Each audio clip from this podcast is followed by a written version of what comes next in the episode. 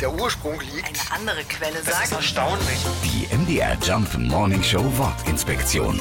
Hummel. Ihre typischen Geräusche haben der Hummel zu ihrem Namen verholfen. Das Summen und Brummen nannte man in der mittelhochdeutschen Sprache Hummel. Dafür gibt es auch einen Fachbegriff, das ist die Lautnachahmung. Es gibt eine ganze Menge deutsche Wörter, die genau so gebildet worden sind. Zum Beispiel Flipflops, die wir jetzt wieder aus dem Schrank holen.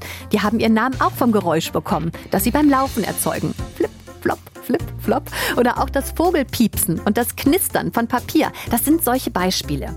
Übrigens ist der Mythos, dass Hummeln eigentlich gar nicht fliegen können, längst wissenschaftlich widerlegt worden. Was sie aber können, ist stechen.